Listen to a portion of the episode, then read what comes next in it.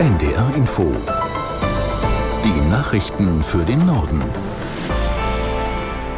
Um 15.29 Uhr mit Astrid Fietz. Die Hochwassersituation in Niedersachsen bleibt kritisch. Die Pegelstände an Weser, Aller, Oker und Hase übersteigen weiter die höchste Meldestufe 3, teilte der Landesbetrieb für Wasserwirtschaft, Küsten- und Naturschutz mit.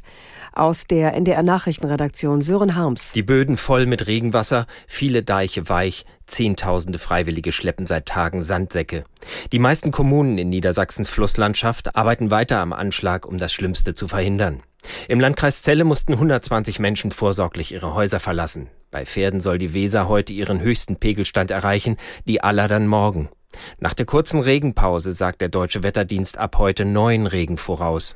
Um Feuerwehrleuten und Sanitätern zusätzliche Einsätze zu ersparen, haben mehrere betroffene Kommunen bereits das Böllern an Silvester untersagt, nämlich Lilienthal und drei Bremer Stadtteile. Niedersachsens Landesregierung entschied sich gegen ein generelles Böllerverbot, forderte aber zu einem vernünftigen Umgang mit privatem Feuerwerk auf. Die Ukraine meldet den massivsten russischen Luftangriff seit Kriegsbeginn.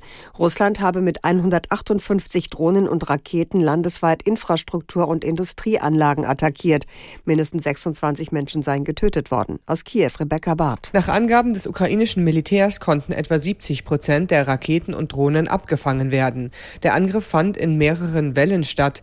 In der Stadt Dnipro wurden unter anderem ein Einkaufszentrum und eine Geburtsklinik getroffen. In Odessa wurde ein mehrstöckiges Wohnhaus beschädigt.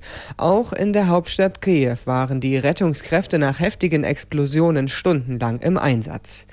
Angriffe dieser Art waren seit langem erwartet worden.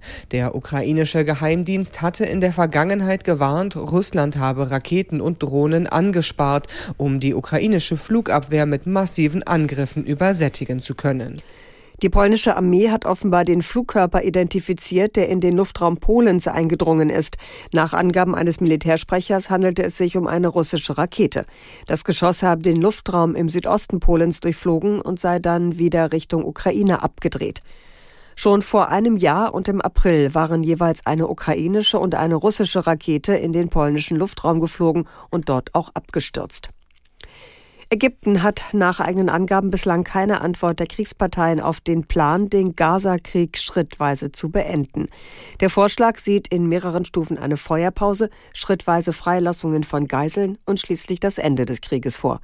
Aus Tel Aviv Nadja Armbrust. Laut einem Hamas-Vertreter werde heute eine Delegation der Hamas nach Kairo reisen und die Antwort auf den ägyptischen Plan übermitteln. Beobachter erwarten sich keine Fortschritte, weil die Vorstellungen der Hamas, des islamischen Dschihads und der israelischen Regierung so stark auseinanderklaffen.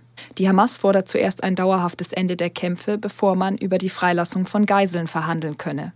Israels Premierminister Netanyahu wiederholt dagegen immer wieder, es brauche mehr Zeit, um den militärischen Druck auf die Hamas zu erhöhen und so die Freilassung von Geiseln zu erwirken. Israel werde kämpfen, bis die Hamas im Gazastreifen militärisch zerstört sei. Noch immer befinden sich nach israelischen Angaben etwa 129 Geiseln im Gazastreifen. Die geplante Verschärfung der Sanktionen beim Bürgergeld stößt auf ein geteiltes Echo. Zustimmung kommt etwa aus den Reihen von Union und FDP, Ablehnung von der Diakonie. Arbeitsminister Heil plant, den Regelbedarf für Empfänger zu streichen, die keine zumutbare Arbeit aufnehmen wollen. Damit soll Geld eingespart werden. Aus Sicht der Diakonie würden dadurch Menschen mit psychischen Problemen oder Suchterkrankungen benachteiligt. Ähnlich sieht es die Leiterin des Jobcenters der Region Hannover, Büsse. Sie kritisierte auf NDR Info, die Sanktionen würden unverhältnismäßig breit debattiert. Es betreffe aber nur einen Bruchteil der Empfänger. Und der Großteil der Personen, mit denen wir arbeiten, arbeiten konstruktiv am Thema mit uns.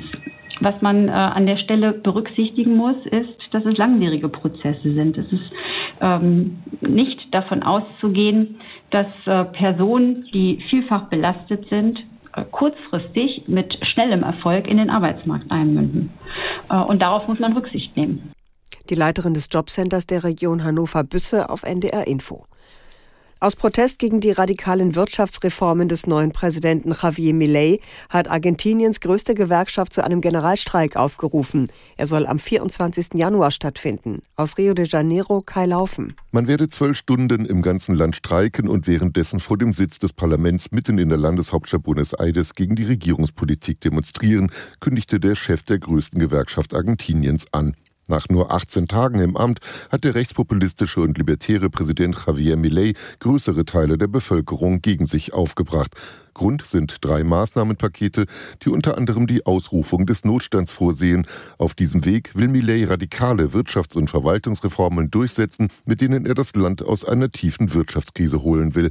Das angesehene Menschenrechtszentrum Zels hat beim Bundesverwaltungsgericht beantragt, die Notdekrete, die bereits gestern in Kraft traten, für verfassungswidrig zu erklären. Das waren die Nachrichten.